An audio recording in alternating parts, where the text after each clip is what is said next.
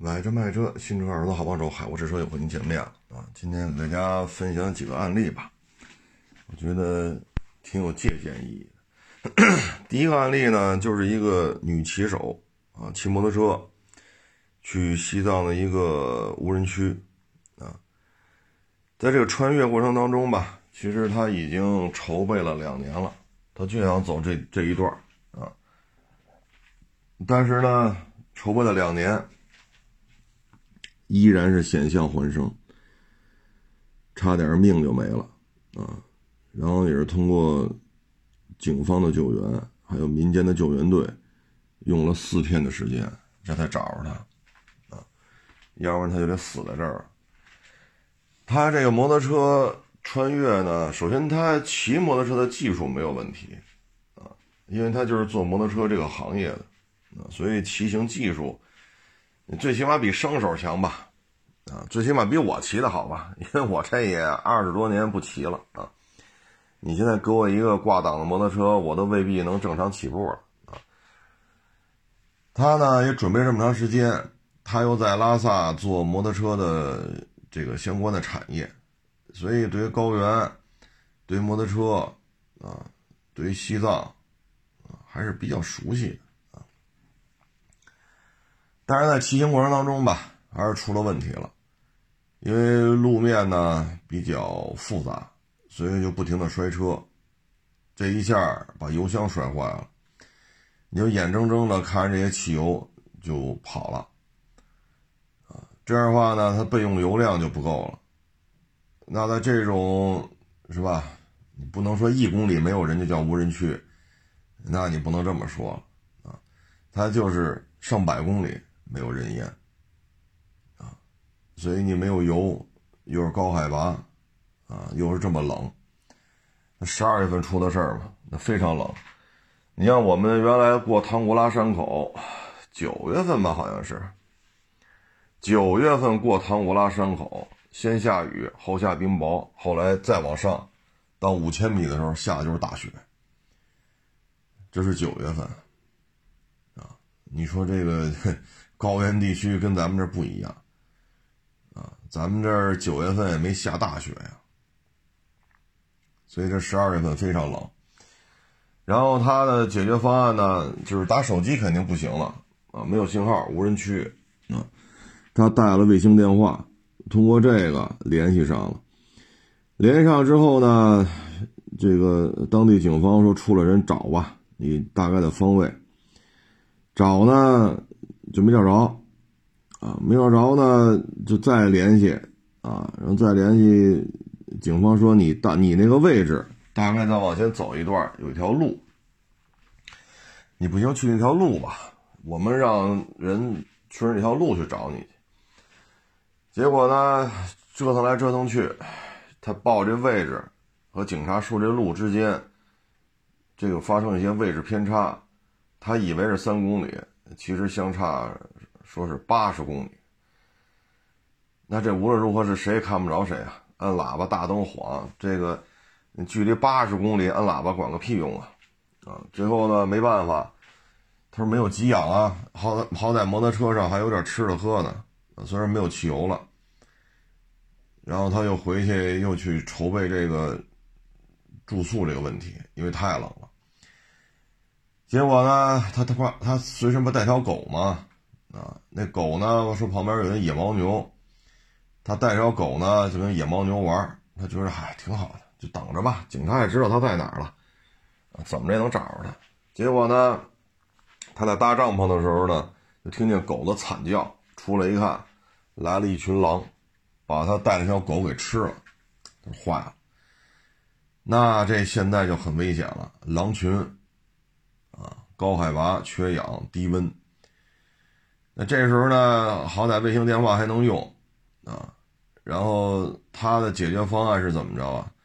找了一个，说是，就是类似于那种废弃的，呃，怎么说呢？算是废弃的一个壕沟吧，啊。然后他在那里边啊，他把这个，嗯。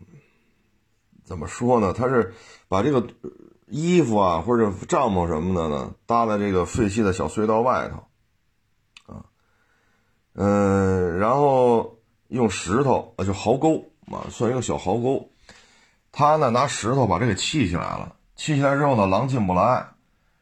然后石头不有缝吗？漏风了，他就把他那帐篷、衣服什么拿石头压在外边，这样吧风吹不进来。他拿石头把这个这个小隧道的这个小壕沟搭起来之后呢，不谁也进不来了吗？他拿石头把这门给封了。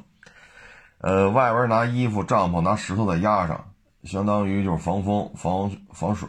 因为下雪嘛，温度一高，雪就变成水。他是这么着，给自己搭了一个庇护所。然后呢，他在搭这屁股斗之之前呢，他在旁边发现一条河，他又用尽了力气把那河那冰给凿了，凿下来一大块冰，他把这大块冰带着，因为这是淡水嘛，啊，这就是相当于它是水源。然后呢，回到这个小隧道里，拿石头搭成一个相当于小碉堡，啊，在这里边通过卫星电话等待救援，啊，他带了七天的给养。然后在这种情况之下，又等了四天。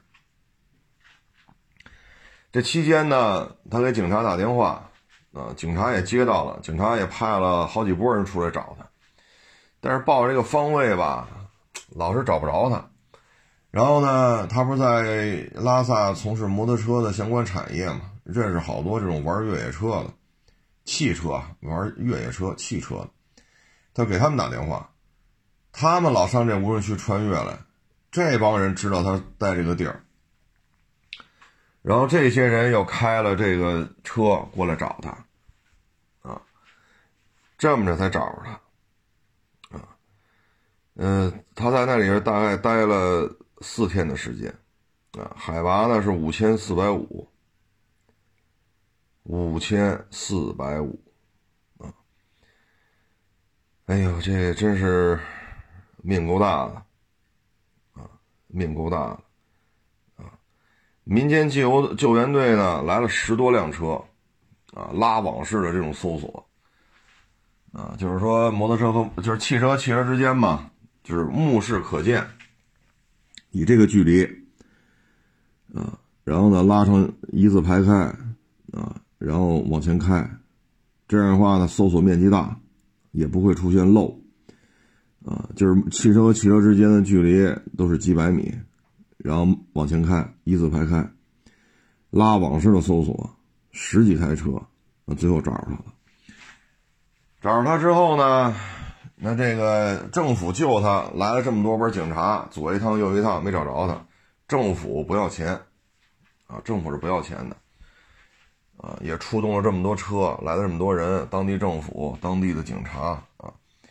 但是呢，民间救援队是给钱的，十几台车，啊，在五千四百五十的这个高度上找他，啊，所以这个费用要十几万，最后这女的呢，把这钱都结清了，啊，十几万都掏了，啊，所以这个无人区啊，不是那么全都是啊，这个，呃，美景如画。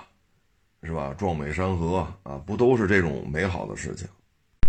它也有这种死亡啊，尤其是这有狼啊，凶猛的这种动物，到了冬季，河流全冻成冰啊，这些野生动物呢，哎，他们获取给养也很困难。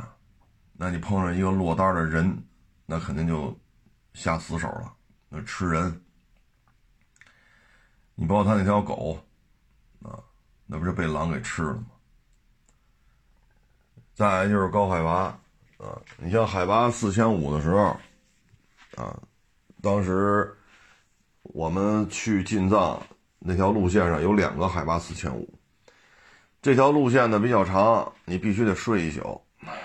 那当时两个海拔四千五睡哪儿？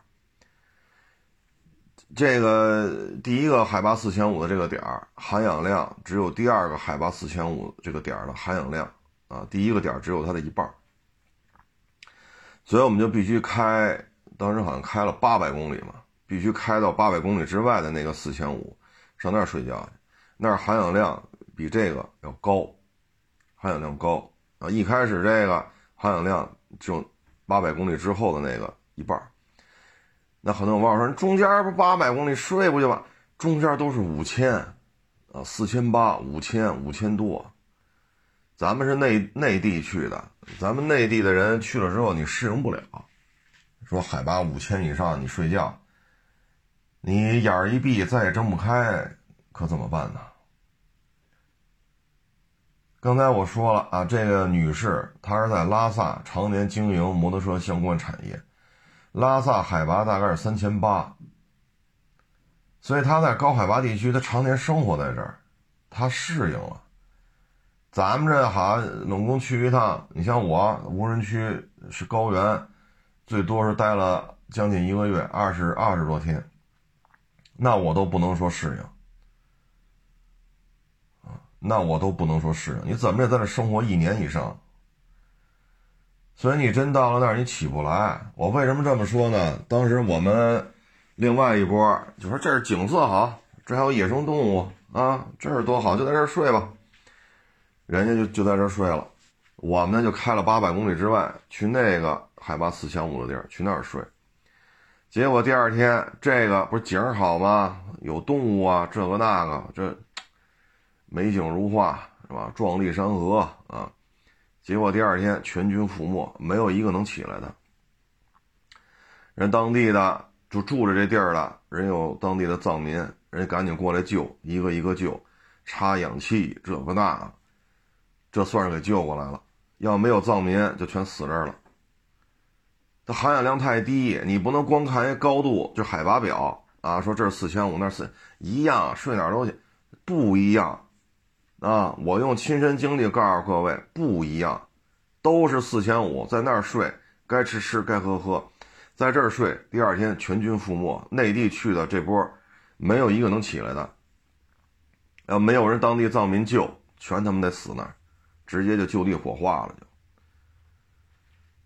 就。所以这个咱们可不是说我车好是吧？我这我这 KTM 啊，我这大水鸟。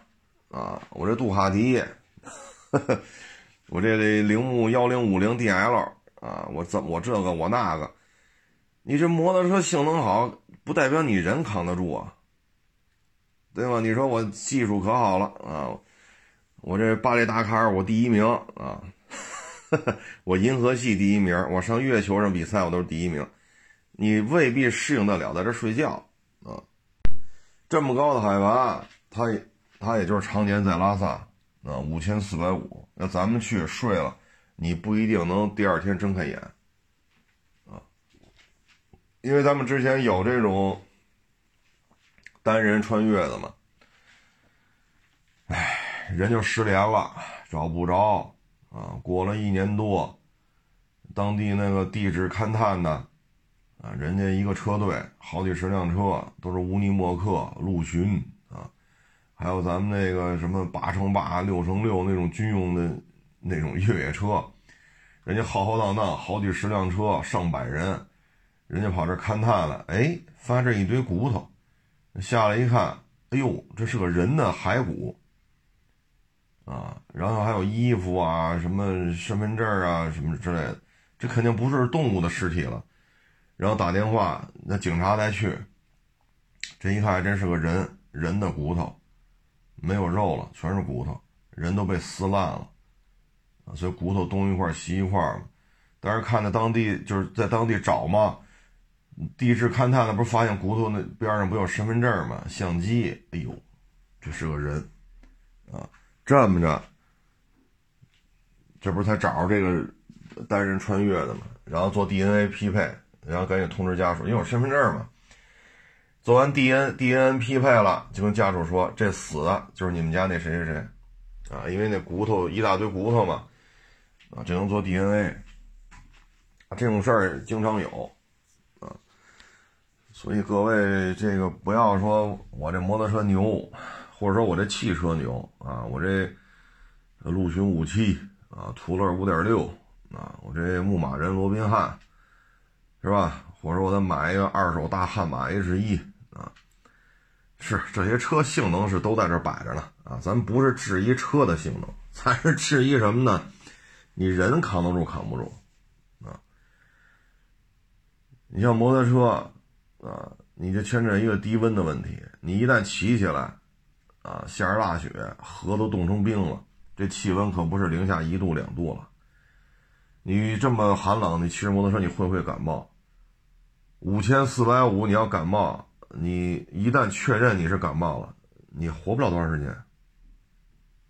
啊，五千四百五，咱得把话搁这儿。你确认你要是感冒了，你活不了多长时间。这跟现在这个这个冠状病毒没关系啊，这这跟这没关系。没有了传染病之前，就是就是这种课，就是这么一个自然规律。所以，像这种单人摩托车，这反正怎么说呢？您这事办成了，您穿越过来了，你就可以吹一辈子牛逼。因为没办成，那可能找你这尸首都费劲啊！因为大家去过无人区或者去过沙漠就知道了，你这个找一个车，找一个人，那这太难了啊，太难了！你包括我们，我们去沙漠。从那大帐篷出来，啊，我们就说往我开着嘛，我说往里边玩玩去。当时车上还有三个媒体的老师啊，啊，现在人混的都比我好啊，人家粉丝啊，这商业我都都比我都比我牛逼啊。然后我带着仨媒体老师，我说就别在这周围玩，进去玩吧。沙山一翻，几座沙山过去之后，你的方向感就很麻烦了。啊，我是往里开，当时我是往车上扔了是一箱矿泉水吧，手台没用，带着呢，几个沙山过去，手台就联系不上了。然后我说没事凭着感觉往里开，开开开开开，啊啊啊开开完了，然后掉头，当时媒体老师还说呢，这能开出去吗？我说没问题，有方你你你来的时候的方位感和你回去的方位感，你照着这开就行。然后看一下天上这个太阳什么的位置之类的，然后哈哈哈又开，这又开出来了，啊，所以这个它短的行，啊，说往里一开，你开半个小时，开一个小时，你掉头再往回开，你凭着你的记忆，你凭据天上这个太阳的位置啊，什么这那，你是可以开回来的。但是您这无人区不是开一个小时啊？开一小时就有人了，那就不叫无人区了，对吧？那我夜里两点是五环上开去，那前后一公里都没车，那五环路那也叫无人区啊，对吧？那你这上百公里没有人，那上百公里你完全凭你大脑的记忆，这个就记不住了。你大脑对于周边自然景物的记忆是有限度的，你不能哈一开开二百公里。周围的每一个山丘、每一个垭口、每一个河、每一棵树，你都能记住吗？你记不住。啊，大脑的记忆是有限度的，所以像我们那种开半个小时、开一个小时，我在平时记忆的开回来，没有看地图，没有看导航，那是可以的。但是再长，像这种就记不住了。啊，你这个就是牵扯一个自救的问题。像他这还带了七天的给养，所以他吃的没耽误，然后带了御寒的衣物、睡袋、帐篷，所以呢，在那个、那个、那个、那个自己拿石头搭的那小碉堡里边吧，他外边可以拿石头把帐篷压上，这样会防风、防水、保暖。啊，里边有睡袋、防潮垫，还有干粮。然后河里呢，就就砸了一块冰背回来，这冰化了，拿着小炉子一烧，这有开水喝。这样的话能补充水分，而且是热水。唉，所以这些事儿吧，就是反正最后也十几万嘛，警察也出了好几波，当地政府也出了好几波，但那一片无人区太大了。你像沙漠啊，隔一座沙山，谁也不知道谁在哪儿。你别看沙山不高，可能就十米高，隔十米高，沙山那边你就看不见了。尤其是开着车，那边喊放炮仗，你除非打天上一礼花弹，我能看见。你就是放小鞭儿，除非冒起烟来了，否则的话，你敲锣打鼓，沙山这边十几米的沙山，在开车的过程当中就完全听不见了，啊，那上千平方公里，你来几辆车，那 那就好比足球场上有俩蚂蚁，你找去吧。一标准足球场带环形跑道的，说上面有两只蚂蚁，你找去吧。累死你也找不着。啊，这不就是这概念吗？啊，唉，高原啊，其实弄死一人呀，也真是挺容易的。啊，有的睡觉就睡死了，啊，有的一着凉一感冒就死在这儿了，啊，有的是高反。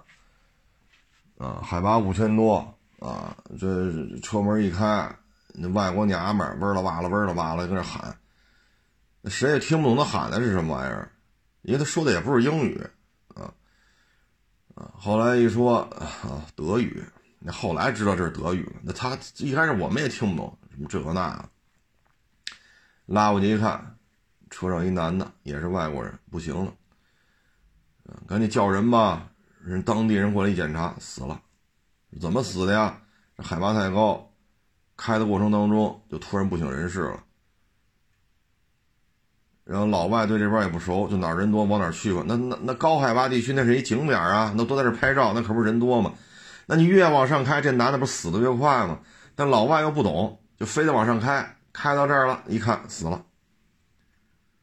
就像这种情况，掉头向下，啊，哪海拔低往哪开。嗯，有一年走那川藏线，那车上不就有这么一个吗？那我就玩了命开啊！我他妈的，我都站起来了，我脑袋都顶在天窗上了，就把油门真是油门都恨不得给它焊在地板上，玩了命的开，因为我车上有一个不行了，啊，我车上有一人不行了，玩了命的开，最后过了那山口五千多，开下来。到四千二的时候，没事了，不用吃药，就是海拔高与低。啊，那时候打一见着我们就是事儿逼事儿了，你不会开，你这不行，你那不行。啊，那时候可神了，嗨，我也不说他是哪单位的啊，现在也都人五人六。啊，拿钥匙，非说这车没有钥匙，钥匙给错了，那一说也十几年前的事儿。我说大哥，这是无钥匙启动，那不是一个引擎 star，你看那英文，摁那那圆揪揪，摁一下就着车了，这就记了仇了，明白了吗？这就记了仇了。说那意思就是我玩他，其实你非要开，但是我们的活是开，你的活是沿途跟着，那你非要开，你又打不着车，非说钥匙给错了，那你说我不说怎么办呀？就就让你让你去车队找去，那不是更现眼吗？不去记仇了。他认为是我让他下不来台。然后呢，开的过程中不让我们开，那你开吧。好家伙，盘山公路这边是雅鲁藏布江，这边是山，您就得顺着本车道开，因为盲弯，左边是山，左转，你看不见对面有没有车，还他妈逆向过弯。我说你不能这么开啊，你得在黄线这边本车道左转弯，左边是山，右边是雅鲁藏布江，对面来一大车一撞咱就下去了。咱这车小，人那车大，你看这哗哗过都是垃圾装箱的，垃圾装箱的车，咱开个越野车撞得过吗？人一顶咱就掉江里了，这江下去冰山雪水，咱哥儿全得连冻带淹，肯定是死里头。我这么一说，人家更记仇了。人家领导嘛，我这人，我这人也不会拍马屁，啊，咱说话也不知道怎么说啊，那那招人招人记恨呗，啊，最后我说领导您别开了，你这么开太危险。他自己呢也嗨，反正嘴上肯定不服嘛，然后那就下来了，上后边去了，就我开，开到五千多的时候。不到五千，快到五千的时候，突然就不省人事了。然后后头人说他不行了。我说从那儿就是之前一个算是聚集点吧，就当地藏族的这种村镇，开到这儿得他妈上百公里，过了这阿口亚垭口这山口，再往下，我看这是地图，海拔高度会迅速降低。我说再要往回开一百多公里才能到四千多。鸭可能就得死这儿了，往前开一一一短箍节过了这个山口就迅速四千多，往前冲吧，这是赌一把。你看我站起来脑袋都顶在天窗上了，我都不坐着开了，玩了命了踩这个油门啊！车是有高反的，我他妈就这么开，就开在一百一、一百二，大直道玩命开，因为不能让它死在我车上。当然弯道肯定减速了，就直道，我真是，但是车有高反上不去了，因为海拔过五千了。冲下来之后，人又醒了，醒来就是哟，你会开车吗？你这个那那这，我操，你看看。所以有时候高原啊，弄死一个人也挺容易的。我他妈就在那山口待俩钟头，我就说我也高反，这领导是不是就死我车上了？死也不是我造成的，我就说我有高反，你怎么查？我就说我头疼，开不了。我喊你们，我喊我说不出话来。你看咱这打上山前一路挨他骂，因为他几次都做错了，我指出来了。我不指出来，我跟你一台车呀。你撞死了，我也活不了啊，对吧？你要是被人大车撞到雅鲁藏布江里，冰山雪水，那河他妈的上百米宽，河堤是接近于九十度垂直的，下就上不来。所以有些事儿就是，哎，高原地区驾车出行是能看出人性的，怎么说呢？真善美吧。啊，人性，人性的真善美，啊，唉，这就是高海拔地区，啊，这种事儿，这种嗨多了。你像有那小年轻的啊，现在也是大咖啊，一起去，您这开的又不行，啊，就是拍呀，嘴甜呀。会拍啊啊！然后这一路上啊，你看我们这个风餐露宿啊，这这一真是玩了命的开啊，勘察路线啊，提前啊跑一遍路线，第二天回来带着你再去，你说我能不累吗？啊，就这么一通折腾，折腾到拉萨了，到了酒店啊，我睡了一天，睡了一天，睡了一宿，到第二天头有点疼。我就在屋里歇会儿，啊，因为连着开了上万了，得得有上万公里了。你看这小伙子，扭头就出去，哎呀，他不行，他有高反，他根本就开不了车，这个那那着。哎呦我去！我说这一路上不都是我照顾你吗？这一路上不都是我照顾你吗？您他妈就知道拍马拍马屁，嘴甜，拍董事长的，拍领导的，您一路上不就拍马屁吗？这一路上勘察路线，你们在酒店歇一天，我带着人带着车出去，先开几百公里，然后再开几百公里回来，告诉你第二天怎么开，第二天再去。我说这么照顾你，扭头说这个，我说我我是要死在这儿是怎么着？我不就有点头疼吗？所以你去高原，你是能看出人性的，啊，能看出人性的。现在这都是大大咖啊。粉丝都比我多，啊，人家嘴甜呀，啊，咱不会拍马屁，啊，咱这个干起活来，咱就就就想着干活了，啊，你说这玩意儿，哎，高海拔地区、无人区、高原，啊，一开开他妈这么这么远，好家伙，嗨，所以各位呢，在高海拔地区啊，一定要慎重。啊，一定要谨慎。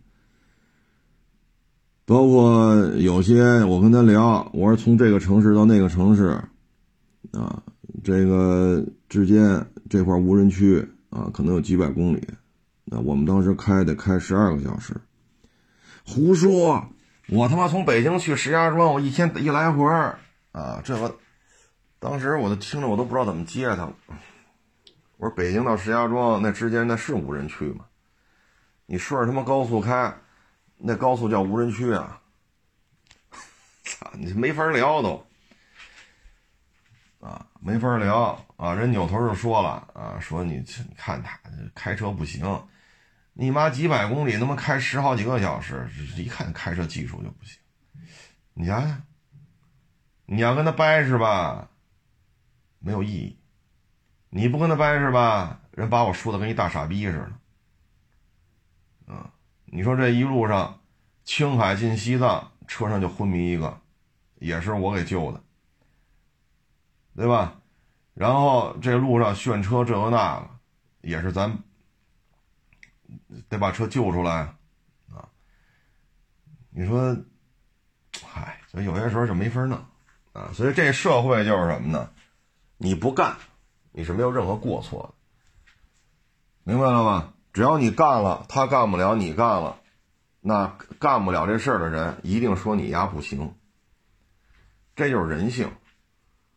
所以什么都不干，我也随大溜儿啊，手一背就在车上坐了，什么我都不管，啊，说你这换轮胎，啊，说你这儿勘察路线啊，我们在酒店歇一天，你去勘察去吧，往返好几百大几百公里，然后第二天我们跟着你勘察路线走，辛苦啦，真辛苦，说两句漂亮话不就完了吗？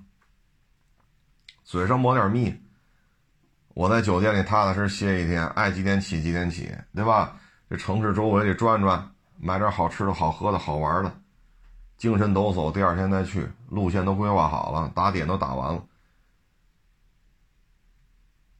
所以这社会现在就是这样，不做是永远没有过错的。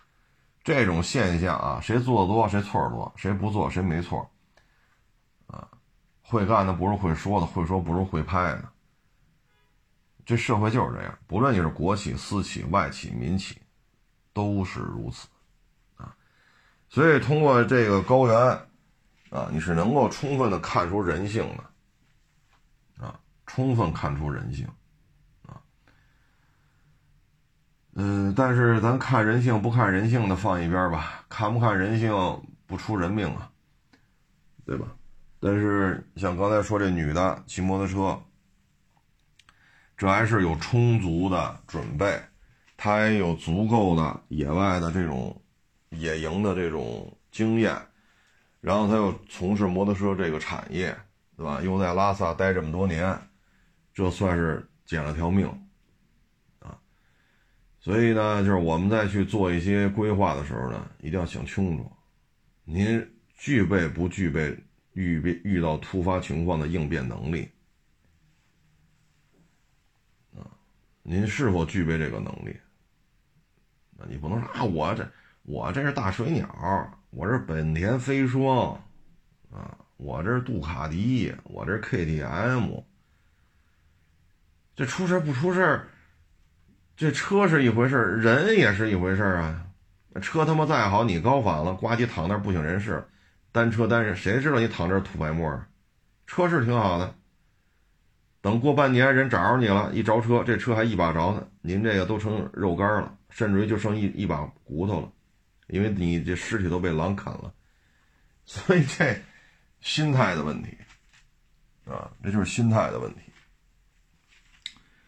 再给大家分享一个案例吧，啊，也是小伙子十八岁，啊，十八岁生日，然后他没驾照嘛，因为要过十八岁生生日，你要考驾照，你得十八岁以后啊，啊，所以十八岁生日当天你不可能拿到驾照。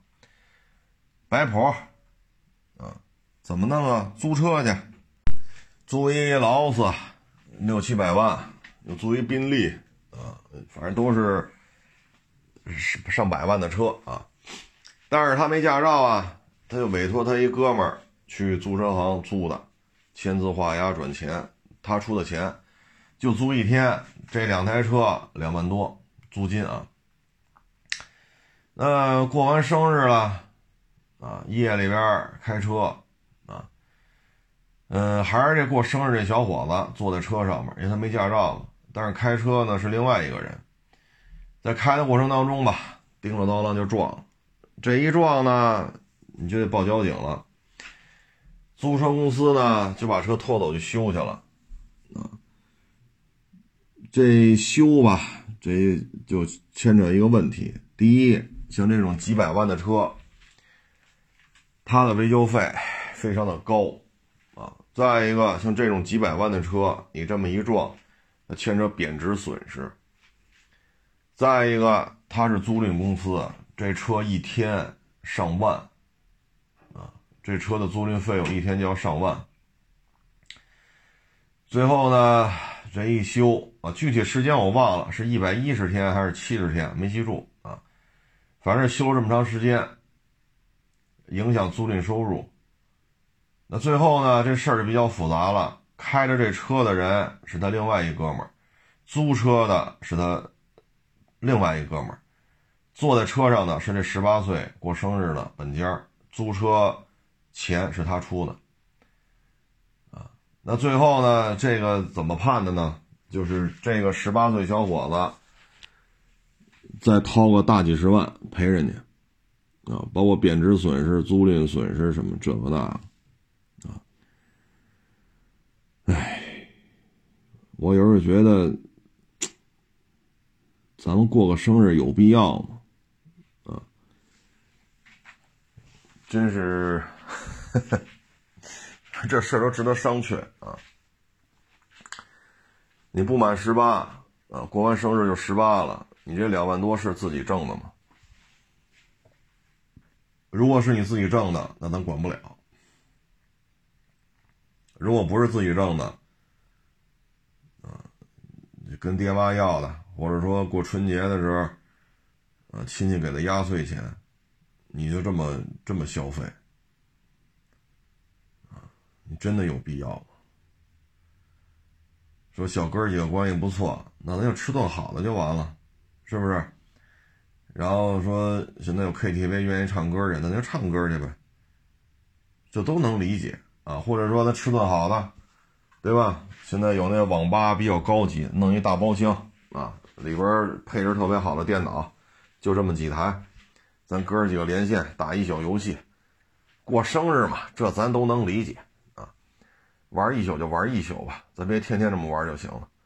吃顿好的玩一宿是吧？第二天就各回各家了。但是您这一造两万多，后续的费用百八十万。我觉得就这么年轻的孩子，咱有没有必要要这种生活方式？短视频平台给我们带来了什么有益的东西吗？短视频平台带给我们的就是人均法拉利、人均劳斯莱斯。短视频带给我们的是谁一年不挣一千万，谁就是大傻叉。这这这宣扬的都是什么？我们年轻一代跟着学了学到了什么？其实实话实说，我得有一个多月不看这个短视频平台了。我只负责上传，上传完了我连看都不看。乌七八糟的东西太多了。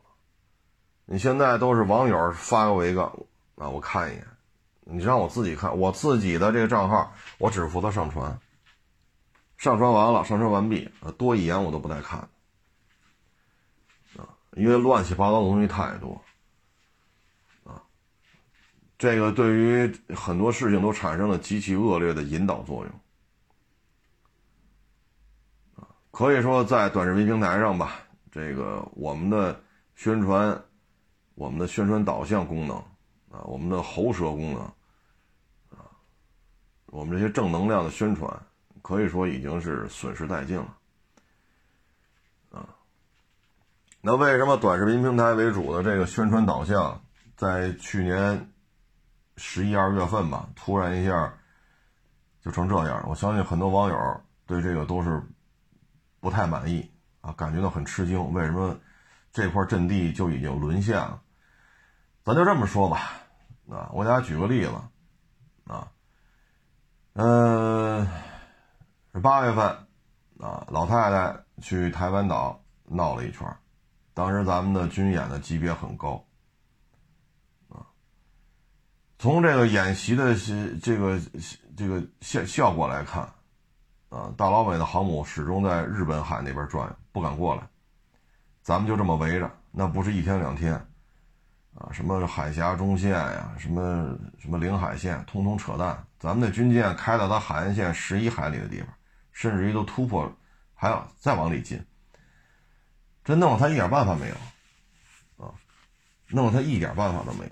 他知道，只要他打第一枪，那这个这岛就 就不归蔡省长管了。而大航母就在日本那转悠，都不过来啊。所以你大家发现没有？自打那件事情之后啊，他们也很客观的评估了一下两岸的军事实力，以及真打起来，老美会不会出人、出枪、出航母、出飞机？这次军演让他们已经很看得很明白了。那他们军事层面没有能力去抗争。这都不牵扯说飞机一对一谁打得过谁，真的不需要，就几个码头、几个机场都不用二炮，火远火就够了啊！咱们的远火射程都四百公里了，海岸线这边打覆盖全岛没有问题，就几个机场、几个码头这个进行，所以呢，大家发现没有？自打这件事情之后，啊，我们中文的社交媒体上。这个力量就突然就发生了变化，因为这是他们现在唯一能够跟咱们抗衡的，而我们没有太适应这种变化，所以会发现去年十一月份、十二月份，这种互联网上胡说八道的东西特别多。当时很多人理解不了，认为人家说的对，但是现在呢？现在看着是不是觉得？这是他们现在唯一能跟咱们进行正面对决，甚至于还略占上风，啊，就是这些短视频平台，啊，像微博什么的还好吧，还多少还能控制一点。短视频平台现在基本上就是，我也就我也就说到这儿吧，啊，现在这个，现在就是现状，现在就已经这样了，啊，嗯。还没发烧了呢，就保护好身体；发烧了呢，注意注意这种休养，啊，备点小药也没有错啊。嗯，我也只能说到这儿，啊，再往下说呢，不就不能往下说了啊。嗯，行吧，反正各位也是家里有孩子的，尤其是半大小子的，一定要注意。一定要注意，人生观、价值观，啊，你包括这个什么祝老师过生日，是吧？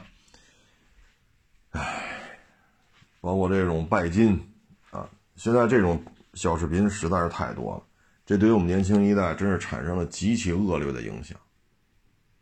啊，拜金男、拜金女，中华民族儒家文化不是这样的。真的不是这样，